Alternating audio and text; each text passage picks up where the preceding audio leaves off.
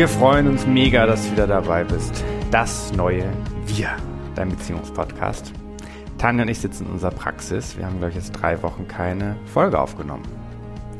Wir waren gerade Kaffee trinken und haben ein Croissant gegessen hier ums Eck.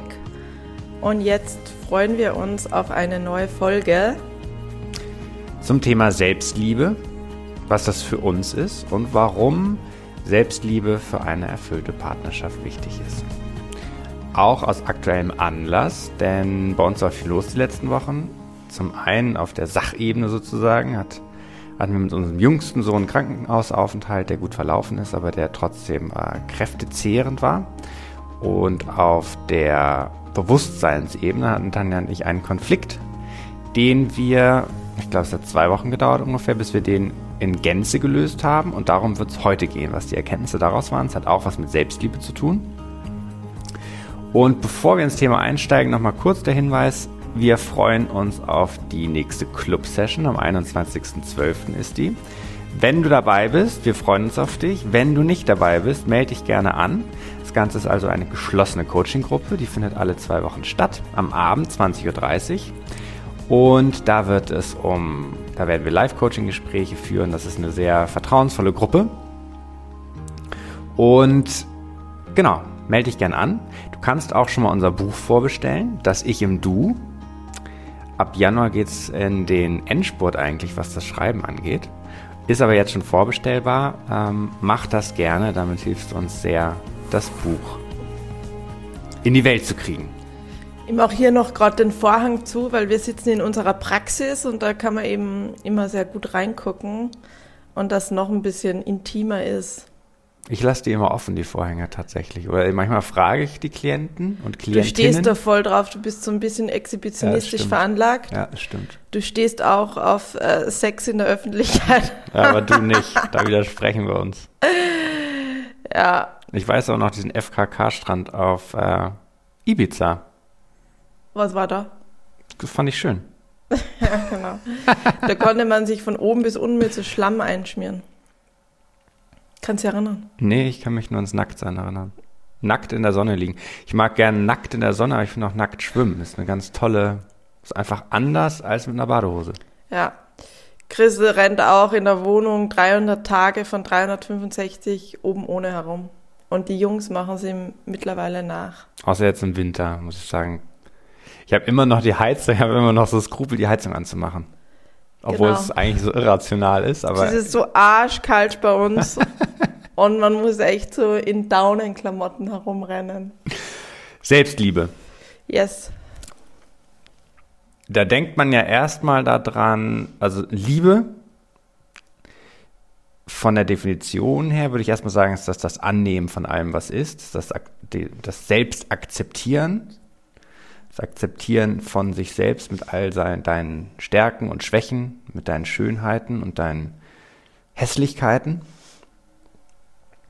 Und da sind wir auch schon beim Stichwort. Ich finde, das wird oft immer nur so positiv assoziiert. Ich finde, Menschen sind auch, sind nicht nur, um in moralischen Kategorien zu denken, gut, sondern wir sind immer auch beides. Wir sind auch durch unser Nichtbewusstsein einfach nicht immer nur gut. Und das gehört auch für mich zur Selbstliebe. Das anzunehmen. Dass wir auch Fehler machen. Dass wir vorwurfsvoll sind. Dass wir vorbehaltlich sind. Zurückhaltend, vermeidend, manchmal verweigernd. Auch das alles gehört zur Selbstliebe dazu. Genau, und das machen wir ja aber in den meisten Fällen, um uns zu schützen. Und andere? Beziehungsweise unser Hirn ist ja so programmiert, dass es maximal unseren Schutz möchte und deswegen alles tut, was es glaubt, für diesen Schutz erforderlich ist. Und deswegen sind wir ja auch ängstlich und vorbehaltlich und so weiter, um uns zu schützen. Und wenn man das erkennt, dann ist die Absicht dahinter ja schon wieder gut und dann ähm, kann man wieder voll viel Empathie mit sich selbst haben. Und für Selbstliebe ist es aber, finde ich, wirklich wichtig, sich diese Anteile auch bewusst zu machen, um dann da wieder draus auszusteigen. Denn wir waren ja auch vorwurfsvoll miteinander. Und ich kam ich habe die, ähm, die vier Tage in der Klinik verbracht, kam zurück und du hattest mir, du hattest voll gut aufgekocht und hattest mir, weil ich mir Trenchcoats gewünscht hatte, auch zu Weihnachten, hast du mir schon mal welche bestellt, so, um sich die anzugucken. Und wir hatten tollen Sex. Und trotzdem habe ich irgendwie so getan, als würde ich von dir nicht kriegen, was ich wirklich wollen, was ich will. Dann irgendwie gesagt, eigentlich will ich ja nur meine Ruhe und ich krieg bei dir nicht, was ich will. Und wir haben dann gestritten. Und es wurde dann relativ schnell klar, dass es nicht um diese Sachebene, um diese Situation geht, dass ich nicht krieg, was ich will, sondern dass es um was Tieferes geht. Mhm. Genau. Und also, wenn man es abstrahiert, ich krieg bei Frauen nicht, was ich will. Und zweiter Punkt, das, was ich tue, wird nicht wirklich gesehen.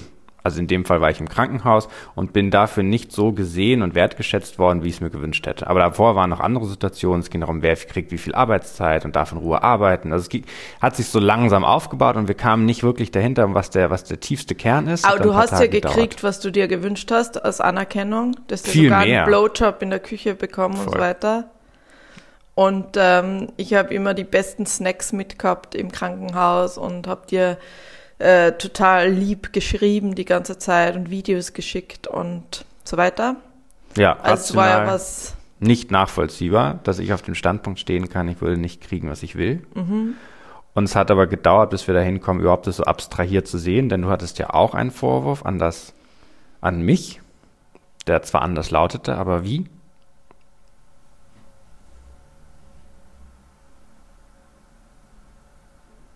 Was war das nochmal? Ich weiß es gerade gar nicht mehr. Hm. Ja, wenn es vollständig ist, kann man sie nicht mehr so. Männer sind ähm, rücksichtslos, hören nicht auf dich. All das, was mit deinem Vater zu tun hatte. Mhm. So, das war die erste Ebene. Das heißt, wir haben erstmal überlegt, wo kommt das her? Und haben das nochmal ausgesprochen. Bei mir hat das natürlich mit meiner lieben Mama zu tun bei der bestimmte Bedürfnisse nicht so erfüllt wurden, wie ich mir das gewünscht hätte. Und wir haben dann uns gegenübergesetzt und haben das, haben, jeder hat zehn Minuten Zeit bekommen und durfte das noch einmal als Geschichte formulieren, was der Vorwurf an die Eltern war, was er nicht bekommen hat. Und Und das ist voll wichtig auch, weil unsere Arbeit ja oft schnell dorthin geht, die eigene Verantwortung in Situationen zu sehen. Ja. Und deswegen ist es auch so wichtig, bei den Situationen, wo dir wirklich Leid erfahren ist oder die wirklich schmerzhaft für dich waren, da auch ähm, diese schmerzvolle Seite auszuleben und zu trauern und wütend und traurig zu sein und sich das auch zu erlauben. Das gehört ja auch mega zur Selbstliebe, dass man es nicht einfach schön redet und sagt, ja, äh, irgendwie und in allem steckt was Gutes und diese ganzen Sprüche, was man da auch kennt. Ähm, dass die auch zu einer Härte führen und dass man deswegen schauen muss, dass man das schon auch, also vor allem bei, es gibt ja Menschen, die suhlen sich in ihrem Leid und kommen da gar nicht raus. Aber dann gibt es ja auch äh, Leute, wozu wir auch tendieren, dass wir da sehr schnell ähm, unsere eigene Verantwortung in blöden Situationen suchen und finden und dann eben gar nicht so empathisch miteinander sind und mit uns selbst sind. Und man muss letztlich eine Balance zwischen beiden finden. Es ist, wenn du die Verantwortung für, de, für die Ergebnisse oder die Erfahrungen in deinem Leben nicht übernimmst, wird das auch nicht zu einem erfüllten Leben führen. Wenn du aber auch sozusagen das, was du gerade gesagt hast, sozusagen deinen, mm, deinen Schmerz nicht anschaust und erlebst und erfahrbar machst, führt das auch zu keinem erfüllten Leben. Es braucht beides. Und nachdem wir das gemacht haben, ich sozusagen diese Vorwürfe nochmal ausgesprochen habe und diese andere Seite, was meine Verantwortung darin ist, warum ich das erlebt habe, warum ich auch das mitgestaltet habe, das ist mir immer viel bewusster als das tatsächliche Jammern über diesen Moment, über diese Erfahrung, das Zulassen der Traurigkeit. Das ist mir ferner als die Eigenverantwortung zu sehen, tatsächlich, weil wir auch wahrscheinlich irgendwie täglich mehr mit der Eigenverantwortung arbeiten, auch mit unseren Klienten. Weil dieses andere, dieses den Opferstandpunkt leben, fällt vielen ja viel leichter. Und Du hast die Vorwürfe von deinem Vater ja nochmal ausgesprochen, in einer neuen Nuance, finde ich, so wie du es bisher nicht gemacht hast. Nämlich wie? Na, nochmal richtig in dieses Gefühl reingegangen, wie das für mich war, ähm, dass er eben mir so, so oft versprochen hat, schon als kleines Kind, dass er zu trinken aufhört und es nie gemacht hat, also hundertmal sein Wort gebrochen hat und immer gesagt hat, er lässt sich helfen, er ändert sich, er trinkt nichts mehr und dann die Woche später war es wieder soweit. Also es ist immer diese enttäuschte Erwartung von einem kleinen Kind äh, ähm, und dass er dadurch die Familie zerstört hat. Und äh, und dass ich da halt nochmal in dieses Gefühl reingegangen ist, wie das war, auf der Treppe zu sitzen bei mir zu Hause im Elternhaus und mein Papa kommt betrunken nach Hause und meine Eltern streiten und ihnen zuzuhören beim Streiten und halt echt diese Angst auch zu spüren. Trennen sie sich oder tun sie sich gegenseitig weh oder ähm, was passiert jetzt? Also es war immer quasi eine brutale Angst auch. Und, äh, und dann bin ich die ganze Nacht da wach auf der Treppe gesessen und war dann am nächsten Tag müde in der Schule. Und wenn ich jetzt unsere Kinder anschaue, also Jonathan, der jetzt neun ist, das war ungefähr das Alter, wo das mit dem Trinken bei meinem Dad angefangen hat. Und wenn ich ihn anschaue und mir denke, oh, du bist noch so ein kleines Kind, das ist einfach so schlimm, wenn so die Verhältnisse so zu Hause sind. Und, ähm, und halt nochmal so mein inneres Kind auch gesehen und äh, nochmal neu verstanden und umarmt. Und ja.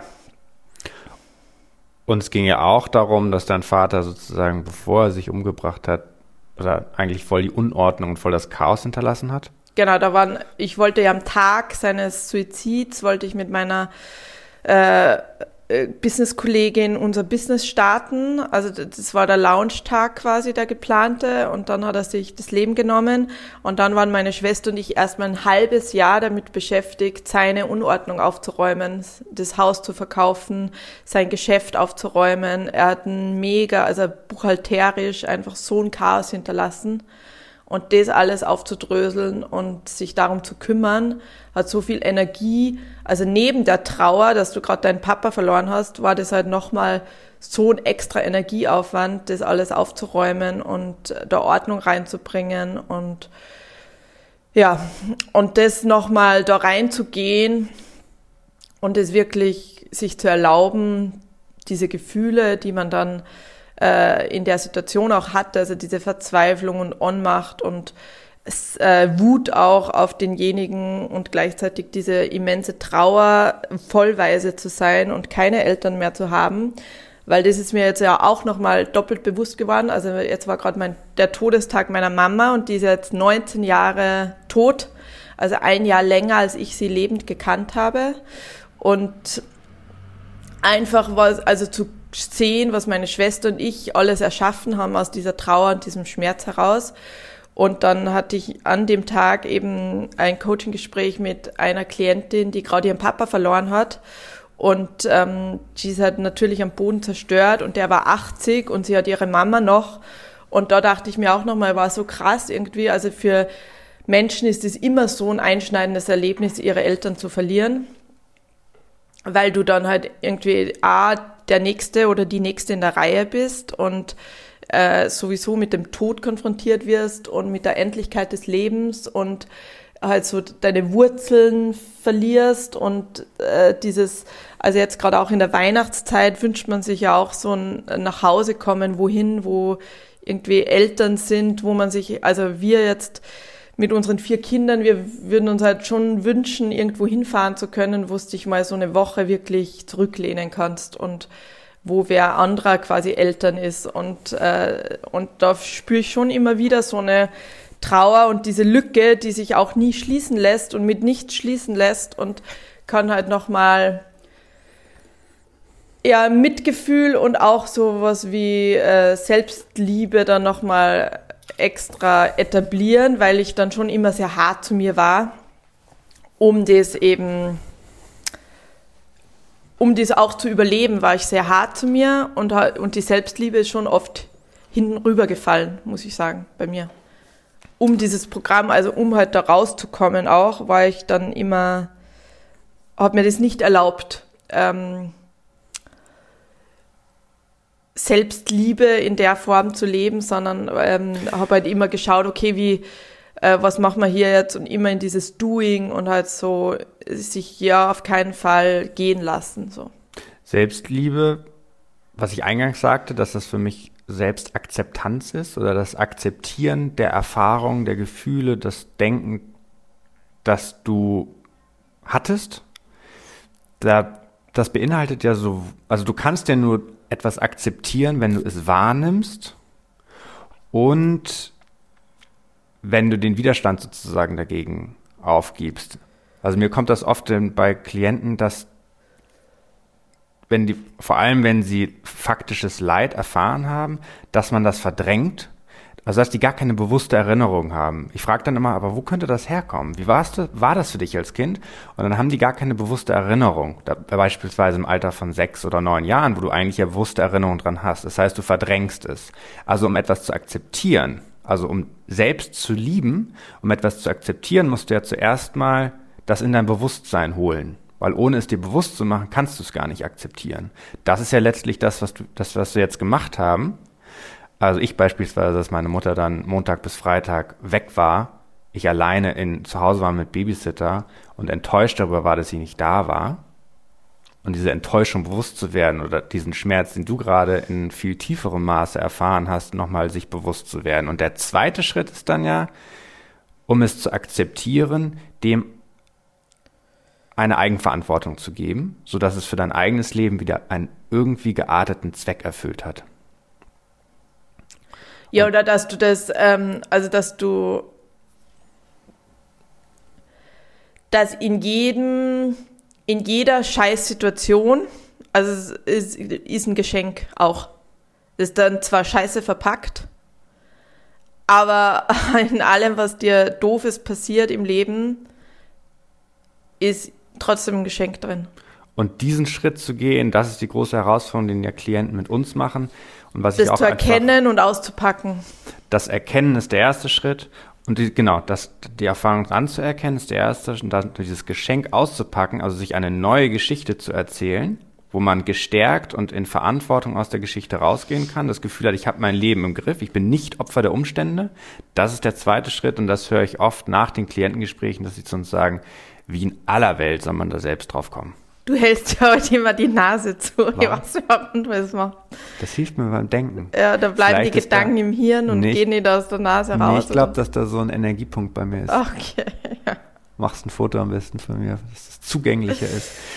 Genau, und das ist Selbstliebe. Und der zweite Schritt, um das an unserer Geschichte nochmal deutlich zu machen, der erste Schritt war also das anzuerkennen nochmal, anzunehmen, zu erinnern und ins Bewusstsein zu holen, was vorgefallen ist. Und dann war es, und der zweite Schritt ist uns sehr viel bewusster geworden. Ich wusste, warum meine Mutter Montag bis Freitag weg war. Ich wusste, dass die eine Vereinbarung mit meinem Dad hatte und mein Dad die nicht eingehalten hat und dass ihr trotzdem ihre Unabhängigkeit und ihre berufliche Vision wichtig war, was ich auch heute super unterstütze und gut heiße, weil wir es ja ähnlich leben und diese Priorität Unabhängigkeit ja auch total wichtig ist, um daraus ein erfülltes Leben zu erschaffen. Und trotzdem hieß das für mich als Kind, bestimmte Bedürfnisse nicht erfüllt bekommen zu haben, auch als sie gegangen ist und sich von meinem Vater getrennt hat. Genau, also es gibt verschiedene Szenen, die wir uns ins Bewusstsein geholt haben. Ja, genau. Und bei mir zum Beispiel, also das Geschenk, was darin war oder ist, ist ja äh, nur deswegen, was ich erlebt habe, kann ich A, so ein guter Coach sein, weil ich halt mich in extrem viele Menschen extrem gut reinversetzen kann und ähm, einfach schon viel erlebt und gesehen habe und diesen Schmerz halt auch voll nachempfinden kann. Und dann, dass ich mir, äh, dass diese sich bewusst zu sein, wie endlich das Leben ist, hat ja auch so ein krasses Geschenk in sich, dass man halt wirklich das Leben so auskosten kann und äh, ich äh, schon ziemlich furchtlos ein Leben gestaltet habe mit dir und unseren Kindern und mit Reisen und halt so möglichst äh, frei, selbst gestaltet, wie wir leben wollen. Ich wäre nie so viele Risiken eingegangen ohne dich. Ich In diesem Bewusstsein, dass wir halt ja. ähm, nicht ewig hier sind und halt nur diese begrenzte Zeit hier haben und deswegen alles auskosten wollen und müssen fast. Also manchmal war ja auch so ein Zwang dahinter.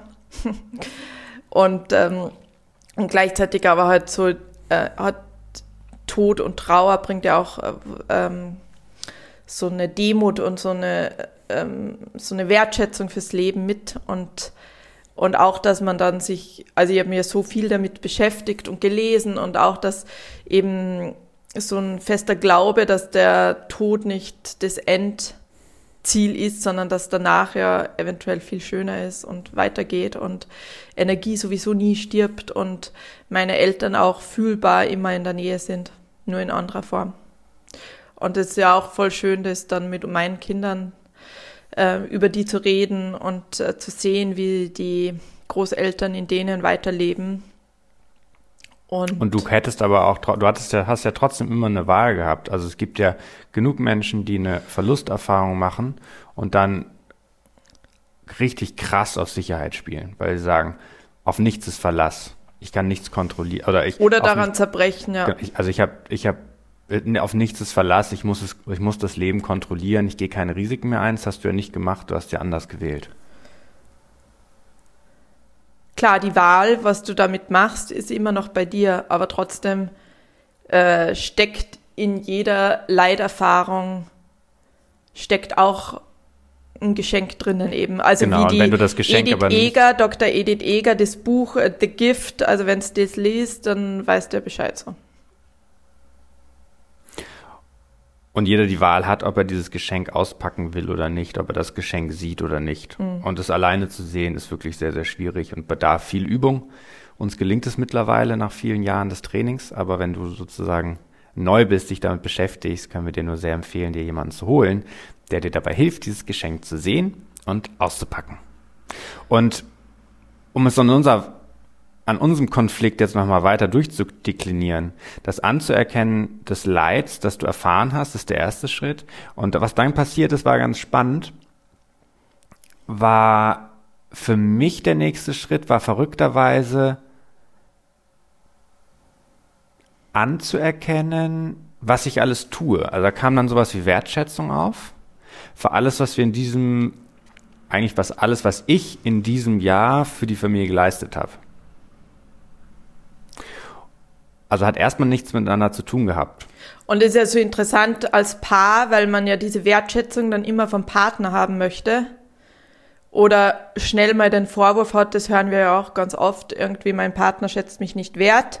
Und das aber dann ganz oft darauf zurückläuft, dass man sich halt selbst nicht wertschätzt. Genau, du kannst das, den Vorwurf letztlich dann spiegeln. Ja.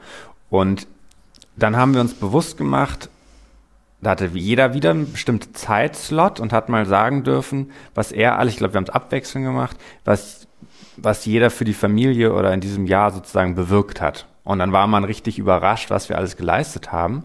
Und es war aber erst möglich, nachdem man sich diese Vorwürfe nochmal bewusst gemacht hat und die bewusst sozusagen aufgegeben hat, weil wir beide natürlich wussten, welches Geschenk da dahinter steht. Aber erst dann war das möglich, diese Wertschätzung sich selbst gegenüber zu geben, nachdem der Vorwurf weg war. Denn warum? Ich hatte einen Vorwurf an meine Mutter, beziehungsweise wenn du einen Vorwurf an deine Mutter hast, hast du immer einen Vorwurf an die Gruppe, an, an das Geschlecht an sich. Die also an, an die Gruppe der Frauen. Genau. An alle Frauen, beziehungsweise Tanja an alle Männer. Eine kleine Gruppe. Denn in der Psychologie gibt es das, das heißt das Konzept der persönlichen Konstrukte, ist auch so wie Kinder sprechen lernen lernst in Kategorien. Und das, was du über eine Person denkst, denkst du gleichzeitig über die gesamte Kategorie Gruppe. Also was ich über meine Mutter gedacht habe, dass sie ähm, in dem Fall unempathisch oder uninteressiert, unnahbar, unemotional war und ich bei ihr nicht kriege, was ich will, dachte ich das automatisch über Tanja. Und indem ich das aufgegeben habe, war der nächste Schritt für mich anzuerkennen, was ich alles geleistet habe in diesem Jahr. Und dann kam das Spannende. Ähm, ich habe dann zu Tanja gesagt, ich möchte, dass das ausgeglichen ist zwischen uns. Ich möchte nicht mehr in deiner Schuld stehen. Also man muss als Partner immer ausbaden, was die Schwiegereltern verbockt haben. Aber zum Glück passt ja beides immer zusammen. Ja, genau das, was man bei den Eltern sozusagen nicht aufgelöst hat, kann man dann mit dem Partner auflösen. Und zum Glück passen die Partner immer komplett zusammen, Wie ein Puzzle. sodass keiner dem anderen etwas schuldig bleibt. Aber erzähl nochmal weiter mit der Schuld. Ja. Ich hatte dann, nachdem ich mir bewusst gemacht habe, was ich alles für die Familie leiste, habe ich dann irgendwie gedacht, sowohl ich als auch du, wir haben vieles, was ich tue für die Familie, als selbstverständlich erachtet. Und wie so eine Schuld, die ich begleichen muss, wo mir aber dann bewusst wurde, dass ich die sowieso nie ausgleichen kann. Und die Schuld, um die es letztlich ging, war die, waren die Geburten. Die Schwangerschaften und die Geburten, das Stillen, alles, was du als Frau machst, was ich sowieso nicht machen kann, dieses in einer tieferen Form sich hingeben als Frau. Dieser Gefahr, den körperlichen Veränderungen, den hormonellen Veränderungen, all dem ganzen krassen Anstrengungen. Ja, Und ich habe dich dann gefragt, ich möchte nicht mehr in dieser Schuld leben, ich möchte, dass es ausgeglichen ist, ich gebe 100 Prozent und bist du bereit, diese Ausgeglichenheit, diese Balance anzuerkennen und zu sehen? Und da wird es ja erst richtig interessant, weil indem ich bei meinen Eltern erfahren habe oder geschlussfolgert habe, Frau verliert irgendwie, weil meine Mama ja so eine Anstrengung mit meinem Alkoholiker Papa auch hatte. Sie wollte ihn ja nicht verlassen, weil sie ihn so geliebt hat und ist dann bei ihm geblieben. Und, ähm, und es war aber so anstrengend für sie, dieses Leben äh, mit ihm an, an der Seite und ist ja dann mit 44 gestorben. Und er hat sich ja auch für ihren Tod die Schuld gegeben. Und ihr einziger Exit aus diesem Leben war quasi dann der Tod, also auf einer abstrahierten Ebene. Und, und ich habe quasi als Kind geschlussfolgert, okay, Frau verliert irgendwie. Und deswegen habe ich eher dieses Männliche auch ähm, gelebt selber, also diese männlichen Energien auch mit äh, möglichst schnell halt ein eigenes Business gründen und äh, unabhängig sein und sich nie von Mann abhängig machen und halt und erst als ich quasi das nochmal erkannt habe, okay, was die, dass es toll ist, auch als Frau hier zu sein, in einem Frauenkörper und dass es nicht nur Schmerz ist, schwanger zu werden und ein Kind zu gebären, sondern eben auch ein Riesenprivileg ist, das erleben zu können und zu dürfen, schwanger zu werden, ein Lebewesen in sich zu tragen. Und auch wenn es mega schmerzvoll war, weil ich eben vier Kaiserschnitte hatte, die ich nicht haben wollte, sondern ich wollte immer spontan gebären und habe auch darüber natürlich getrauert, dass das in der Form nicht möglich war, sondern eben noch 30 Stunden Wehen, zwei Notkaiserschnitte und dann zwei geplante Kaiserschnitte und ja schon lange gebraucht habe, dem zuzustimmen, dass das auf die Art und Weise war, die Geburten. Und aber gleichzeitig jetzt nochmal zu sehen, okay, und es ist aber, also dieser Moment, wenn das Baby das erste Mal auf deine Brust kommt und du eben einem Menschen das Leben äh, schenken darfst, diese Erfahrung wirst du im männlichen Körper nie machen in diesem Leben. Und dass ich das machen durfte, ist halt auch ein Riesengeschenk und wunderschön und bin ich voll dankbar für. Und, äh, und eben erst, wo ich das nochmal auf die Art und Weise und mit dieser Dankbarkeit bei mir selbst auch anerkannt habe, dass das auch voll schön war und voll äh, ein einmaliger Moment, den ich um keinen Preis der Welt missen möchte. Ich es immer wieder machen würde. Deswegen haben wir ja auch vier Kinder, weil ich ja auch so schön fand. Und wir aber oft dann eben eher die andere Seite gelebt haben. Ich habe irgendwie gelitten, weil die Schwangerschaften und Geburten natürlich auch schmerzvoll waren. Und, und du hast dich schuldig gefühlt. Und als du das dann so formuliert hattest, so wie du es jetzt auch formulierst, da habe ich mich so erleichtert gefühlt. Da hat sich mein ganzer Körper entspannt. Und es ging mir also nie darum, dass meine Bedürfnisse nicht erfüllt werden bei dir. Die wurden die ganze Zeit erfüllt. Aber erst als ich das sehen konnte, konnte ich auch sehen, worum es mir eigentlich ging. Nämlich, dass ich diese Schuld nicht mehr ausgleichen wollte. Und das ist in Partnerschaft ja auch oft so, dass der Mann so, ein, so einer Intuition folgt und die ja letztlich auch für dich war. Also mein Bedürfnis, nichts mehr ausgleichen zu müssen, was selbstverständlich sein muss, weil du diese, diesen Schmerz erlitten hast, führt ja dann dazu zu einer neuen Form von Selbstliebe, in der du diesen Schmerz neu zustimmen konntest, weil dahinter eben dieses Geschenk steckte, was du jetzt beschrieben hast. Ja. Und das hat sich, als du das formuliert hast, ähm, ah, total erleichternd. Und gleichzeitig ja mit der Schuld, also dass ich, dass wir ja diese Lücken, vermeintlichen Lücken aus der Vergangenheit, soll ja der Partner ausgleichen, auch, solange man das nicht vollständig macht. Und, ähm, und wir ja schon manchmal auch sowas hatten, dass irgendwie das, dass meine Eltern, also dass ich vollweise bin und meine Eltern nicht da sind, dass du das irgendwie abfedern musstest auch. Ja. Und ich, dass ich sozusagen, ähm, dass mein Vater so ein Arsch gegenüber meiner Mutter war, dass ich auch einfach finde, Frauen sollten alles kriegen und sollten, man, man, man muss als, das hatte ich ja auch mal früher, dass man, dass ich sozusagen die Schuld meines Vaters ausgleichen will. Ja, genau. Ist vielleicht in dem Zusammenhang Also jetzt auch nochmal wichtig, um die Schuld meines Vaters zu begleichen, habe ich diesen Dienst bei dir ge geleistet. Und das jetzt kommen wir aber zum, zum letzten Punkt. Damit ist deiner Partnerin aber nicht geholfen. Denn wenn du irgendwas ausgleichst, eine Schuld ausgleichst, wirst du immer auch einen Vorwurf an deine Partnerin haben, weil das, was ich ja dann eingangs gesagt hatte, dass irgendwie alles so eine Selbstverständlichkeit ist, dass es nicht gesehen wird, was ja letztlich bei mir liegt, denn ich will nicht ganz gesehen werden, denn wenn es ganz gesehen werden würde, was ich tue, würde ja keine Schuld beglichen werden. Du kannst dir nur eine Schuld begleichen, wenn du sozusagen irgendwie leidest, also mehr gibst, als du bekommst, oder zumindest dich auf den Standpunkt stellst, weil es sind alles nur Standpunkte. Und in dem Moment, wo ich das erkannt habe, dass es, dass ich letztlich wie eine Schuld ausgleichen wollte, unterbewusst. Ja, es war mir nie bewusst, sondern ich habe es mir ins Bewusstsein geholt. Dann konnte ich es abwählen und dann konnte ich sagen, was ich wirklich für die Familie tue, die Wertschätzung da abholen, indem ich mir bewusst mache, was Tanja alles tut. Und das war letztlich dann die Auflösung dieses zweiwöchigen Streits, dass diese Schuldverstrickung, dieses Schuldspiel zwischen uns aufgehört hat. Und dann konnte ich alles, was Tanja tut, wieder in der Form wertschätzen, wie es angemessen ist. Ich konnte mich wertschätzen für alles, was ich tue, konnte wieder stolz sein auf den Erfolg, den ich dieses Jahr erschaffen habe. Genau. Und es war so eine Erleichterung. Und das war dann wieder dieses Spiel, was ich so vermisst habe zwischen uns auch. Diese zwei Wochen, wo man unvollständig ist. Es ist energetisch wahnsinnig anstrengend. Total. Und manche Paare leben ja immer so. Ja. Und wir machen das dann ab und zu mal, weiß nicht, wenige Male im Jahr, dass wir dann solche Transformationsprozesse haben. Deshalb nicht ohne Grund, dass wir in der Zeit auch keinen Podcast aufgenommen Doch, haben. wir haben sogar einen aufgenommen, wo aber nur die Hälfte aufgezeichnet Stimmt. wurde. Stimmt. Und wo dann Chris erstmal so sauer war, dass er sein Handy zerschreddert hat. Ja. Ich hatte so ein altes Handy, mit dem ich immer die Podcasts aufgenommen habe.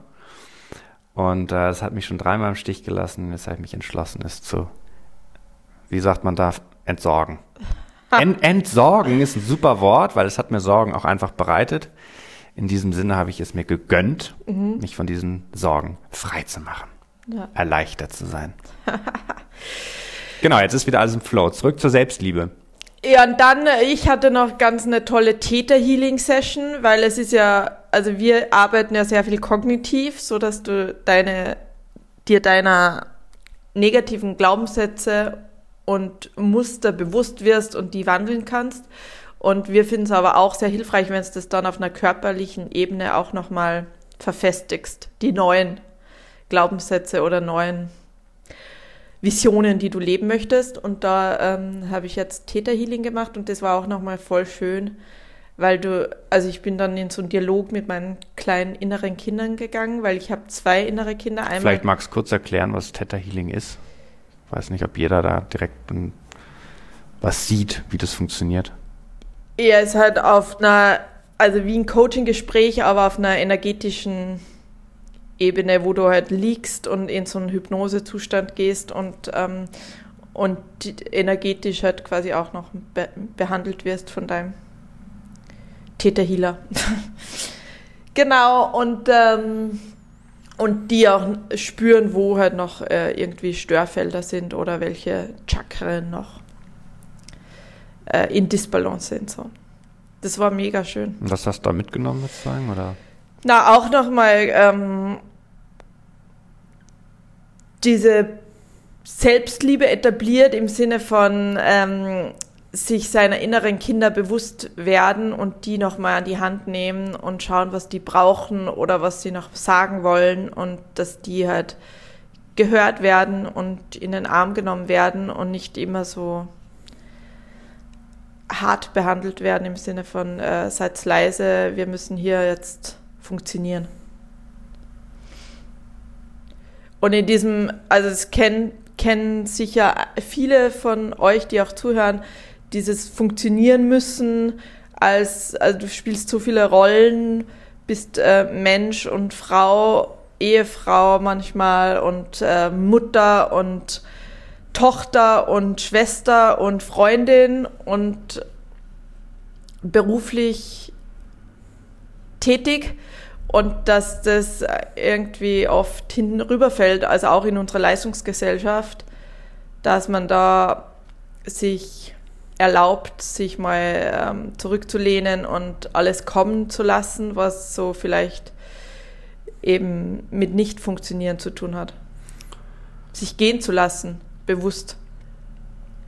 Gerade am Ende des Jahres auch. Genau. Und diese innere Einkehr zu machen und zu gucken, okay, wo stehe ich, was habe ich erreicht, was hätte ich mir noch gewünscht, was ist enttäuscht worden dieses Jahr und äh, was hat meine kühnsten Erwartungen übertroffen und so weiter und sich das bewusst machen, das Aufschreiben auch.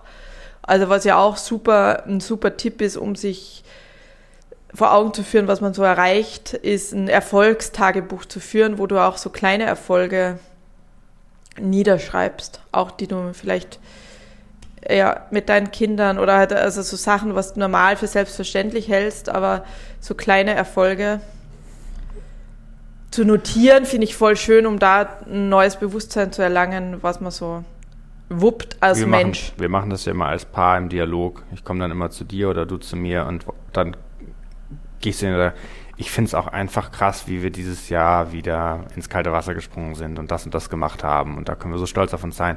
Wir nutzen uns der voll gegenseitig, um das zu manifestieren, diese Erfolge und die dem anderen nochmal mitzuteilen.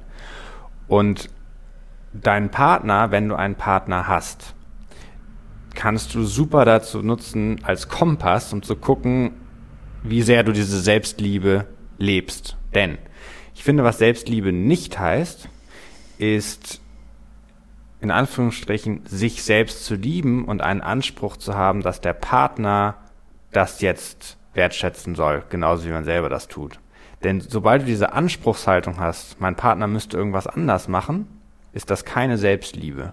Dann ist etwas unbewusst, denn solange dein Partner dir sozusagen nicht Selbstliebe widerspiegelt, gibt es etwas bei dir, was noch nicht verstanden ist. Denn ein Anspruch ist immer ein Anzeichen dafür, dass du irgendwie einen vermeintlichen Mangel in deinem Leben hattest, den, der dir einen faktischen Mangel, der dir nicht bewusst ist, oder einen interpretierten Mangel,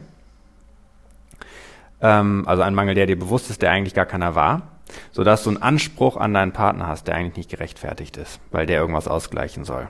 So, also es ist da wirklich kannst du dann immer fragen, was ist die Welt dir schuldig? Ja. Also wirklich finde ich ganz wichtig. Solange dein Partner dir das nicht widerspiegelt, diese Selbstliebe, ist die Wahrscheinlichkeit sehr, sehr hoch, dass du diese Selbstliebe noch nicht in der Tiefe verstanden hast, wie du dir das eigentlich wünschst. Ganz wichtig. Denn das ist, ich kenne das irgendwie aus vielen Gesprächen. Also ich ich habe schon voll viel in persönlicher Weiterentwicklung gemacht und ich habe mich so viel verstanden und mein Mann geht aber nicht mit und er spiegelt mir das nicht wieder und so. Und ich mache immer wieder diese Erfahrung in Coaching-Gesprächen, dass dann tatsächlich, wenn der Partner noch nicht mitgeht, etwas ganz Grundlegendes, vor allem über das andere Geschlecht, ein Vorwurf, der dir vielleicht auch unbewusst ist, noch nicht aufgelöst ist. Und dazu auch nochmal der Hinweis zu unserem Club. Jetzt am 21.12. Ähm, wird sehr wahrscheinlich eine von unseren Klientinnen, die genau so einen Vorwurf aufgelöst hat im letzten Coaching-Gespräch, uns mal ein bisschen daran teilhaben lassen, was ihr Erkenntnisprozess war, ähm, um in diese Selbstliebe zu kommen, die dann auch zu anderen Liebe führt, sodass du also wieder mehr Nähe mit deinem Partner leben kannst. Boah, da ist gerade laut. Hört man das? ja, genau. Und dann ähm, auch nochmal schaust, was du was du brauchst für die Selbstliebe, um das im Alltag zu leben. weil es oft ja ausreicht, so kleine Rituale für sich zu etablieren, wie einfach mal sich fünf Minuten Zeit zu nehmen und alleine in Selbstliebe einen Tee zu trinken. Genau, und also das auch nochmal, wenn du nämlich keinen Partner hast, sondern Single bist, ist, dein Kompass ein bisschen schwieriger, das sind nämlich die eigenen Gefühle. Wenn du dich dauerhaft über längere Zeiträume irgendwie schwer fühlst, im Widerstand bist, ähm, dich als Opfer der Umstände empfindest. Wobei halt auch die Beziehungen ins Außen, also zu Freundinnen und Freunden, dann auch ein Spiegel sein Auf können. jeden Fall. Alles kann Spiegel sein, aber auch deine Gefühle sind Spiegel deiner selbst. Denn nicht die Gefühle haben dich, sondern du hast Gefühle. Und du steuerst deine Gefühle durch deine Bewertung, die du in dir trägst, über dich, über das Leben, über Menschen, über Familie, was auch immer.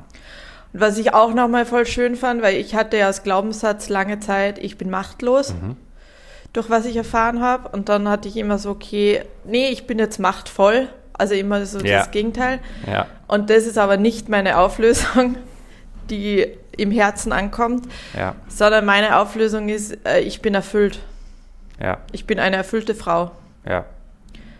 Und das trifft voll und das ist meine größte Challenge, diese Fülle zu spüren und zu sehen und, ähm, und diese Dankbarkeit auch auszudrücken und zu leben. Auch, und eben auch für mich. Ja. Und das löst für mich voll auf. Was ist für dein, was ist deine Auflösung? Ich hatte früher als Glaubenssatz, ja, ich bin nicht gut genug. Und meine Auflösung ist nicht, ich bin gut genug. Das ist in, in, in gut genug steckt ja auch immer noch die Möglichkeit drin, dass es nicht gut genug ist. Ähm, ich bin authentisch. Ich lebe meinen Selbstausdruck. Ich gebe mich hin. Ist mein, meine Auflösung. Ich hatte ja vorgestern ein tolles. Und ich ähm, bin erfolgreich, oder was doch auch eine Zeit lang?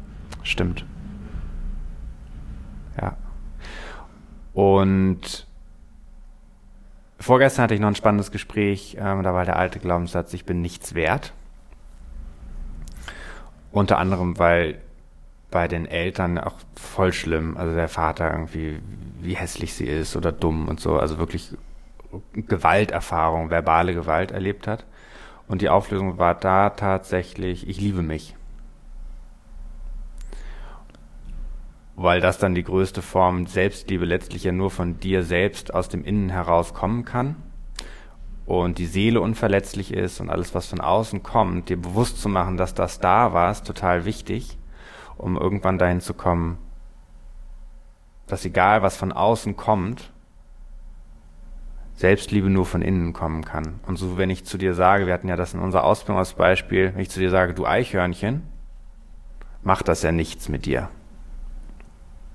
Und wenn ich sage, du bist hässlich und dumm, das ja rein theoretisch genauso wenig aussagt über dich, so wie du das Eichhörnchen ja auch nicht annimmst. Genau, es sagt mehr über Peter was Peter über Paul sagt, sagt mehr über Peter wie über Paul. Und dass du das als Kind aber als Wahrheit annimmst, ist logisch, weil du deinen Eltern alles glaubst. Und weil du halt nur auf Record-Modus bist, also dein Hirn bis die ersten sieben Jahre im Rekordmodus ist.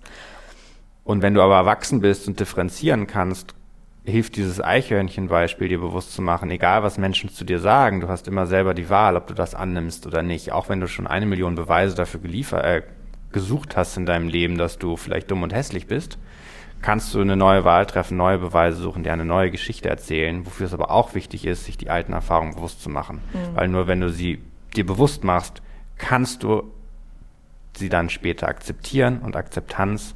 Wenn du einen Schritt weiter gehst, Tanja hat das Wort ja gerade benutzt, zustimmen, der Erfahrung deine Stimme geben. Das heißt, sie nicht gut zu finden, aber sie als legitime oder die Stimme zu geben, dass du die Erfahrung gemacht hast.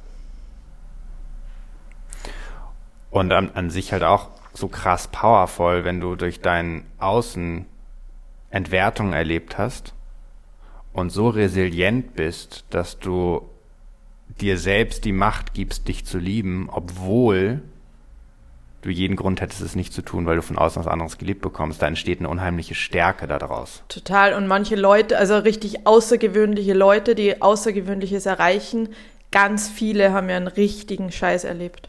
Ja. Und sind nur deswegen so powerful, weil sie eben da durchgegangen sind. Ja. Und da liegt dann wieder das Geschenk.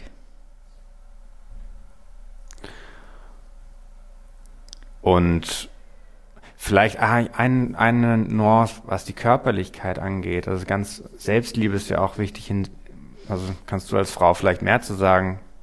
Selbstliebe gegenüber dem Körper. Also jetzt haben wir, sind wir viel in Gedanken kognitiv, aber ich finde es ja auch wichtig, Selbstliebe körperlich zu leben. Aber ist ja für Männer doch genauso wichtig, oder? Mhm. Nicht? ich habe dran gedacht, ja, sind wir wieder bei Schuld und Ausgleich und so, dass du durch Schwangerschaft beispielsweise, und dass der weibliche Körper, ich finde schon, dass der weibliche Körper in der Öffentlichkeit mehr Schönheitszwängen unterworfen ist als der Mann. Der Mann auch, also äh, wie man auszusehen hat und dass man stark sein muss und muskulös und wie auch immer. Genau, aber. Aber die Frau viel mehr, ja klar. Äh, und total sexualisiert wird seit Jahrhunderten. Und deswegen, ja, sich davon frei zu machen und zu schauen, was dein Körper braucht oder wie schön dein Körper auch ist und diese Selbstliebe für seinen Körper zu etablieren, ist auch ein Weg. Und wir hatten ein ganz eindrucksvolles Coaching-Gespräch mit einer Frau, die stark übergewichtig war. Ihre Absicht war, mehr Nähe zu leben, tatsächlich. Und es war ein ganz ähm, berührender Moment, als sie verstanden hat, wozu ihr übergewichtiger Körper diente. Also er, den sie eigentlich immer gehasst hat und abgelehnt hat. Dass sie in dem Gespräch diesen Körper dann umarmen konnte, weil der sie beschützt hat und immer für sie da war und den sie gebraucht hat, um zu überleben, weil sie bestimmte Erfahrungen gemacht hat vorher. Und das war ein toller Moment auch der Selbstliebe, weil es nicht darum geht, dann in dem Fall dünner zu werden, um sich zu lieben, sondern das anzunehmen, was ist. So, und das auch auf einer körperlichen Ebene. Also auch diese Schutzmechanismen, mit denen du angefangen hattest heute, die Podcast-Folge, diese Vermeidungsstrategien, die Verweigerungsstrategien, die Rückzugsstrategien, all das nicht abzulehnen, sondern auch anzunehmen und als letztlich auch dankbar zu empfangen, dass man so ist, weil das einen hat überleben lassen. Genau, seine Schatten umarmen, weil nur wenn du deinen Schatten umarmst, kannst du ins Licht, dein Licht leben. Und Schatten umarmen heißt auch anzuerkennen, dass du damit vielleicht andere Menschen vor den Kopf gestoßen hast. Das ist auch leider Selbstliebe, leider in Anführungsstrichen, aber das führt dann auch zur Nähe, wenn du dir deiner eigenen Konsequenzen bewusst wirst, wie diese Schattenstrategien andere Menschen vielleicht verletzt haben, verletzen in Anführungsstrichen. Und vielleicht möchtest du das bei dem einen oder anderen anerkennen. Und das ist das, was bei dir selbst zu noch mehr Selbstliebe führt, wenn du anerkennst, wie du mit anderen Menschen warst oder was du vielleicht vorenthalten hast, weil du einen Anspruch hattest. Ja. Es hätte etwas von der anderen Seite kommen müssen. Denn wenn du dich selbst liebst, hast du auch kein Argument mehr, etwas zurückzuhalten. Du kannst geben. Da sind wir ja dann schon fast bei Weihnachten. Genau. Also wenn äh, viele Geschenke unterm Baum liegen, die hässlich verpackt sind, sind sie trotzdem Geschenke. Hast du schon ein Weihnachtsgeschenk für mich? Äh, ja, mehrere. Voll gut. Richtig schöne. Voll gut. Schön. In diesem Sinne, eine Folge kommt noch, kurz vor Weihnachten. Und das ist schon mal quasi der Eingroove in ein Weihnachten und eine stille Zeit voller Selbstliebe. Nächstes Jahr möchten wir mit Interviews starten. Ja. Haben Tanja nicht besprochen. Wir möchten jetzt, das Jahr geht zu Ende. Wir überlegen, was nächstes Jahr ansteht. Und wir möchten, also dieses Format, das Tanja und ich miteinander sprechen, zu bestimmten Themen, das wird es auch weiterhin geben. Einfach weil wir das einfach wahnsinnig gerne tun. Und weil ihr auch uns geschrieben habt, wie sehr wir euch damit erreichen. Und wir möchten aber auch einfach noch mehr Menschen hier eine Plattform geben.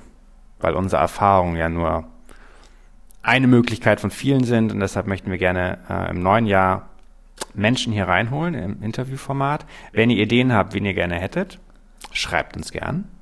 Wenn ihr auch andere Ideen habt von Formaten, die ihr euch wünscht, Themen, aber auch Formate, lasst uns das gerne wissen. Also wir sind gerade ein bisschen am Planen, wie das nächstes Jahr aussehen wird. Und eine Filmempfehlung noch. Auf Netflix ist gerade ein Film, eine Doku über einen Schauspieler, der eine Doku über seinen Therapeuten gemacht hat. Stutz. Stutz. Und sehr äh, berührend. Ja.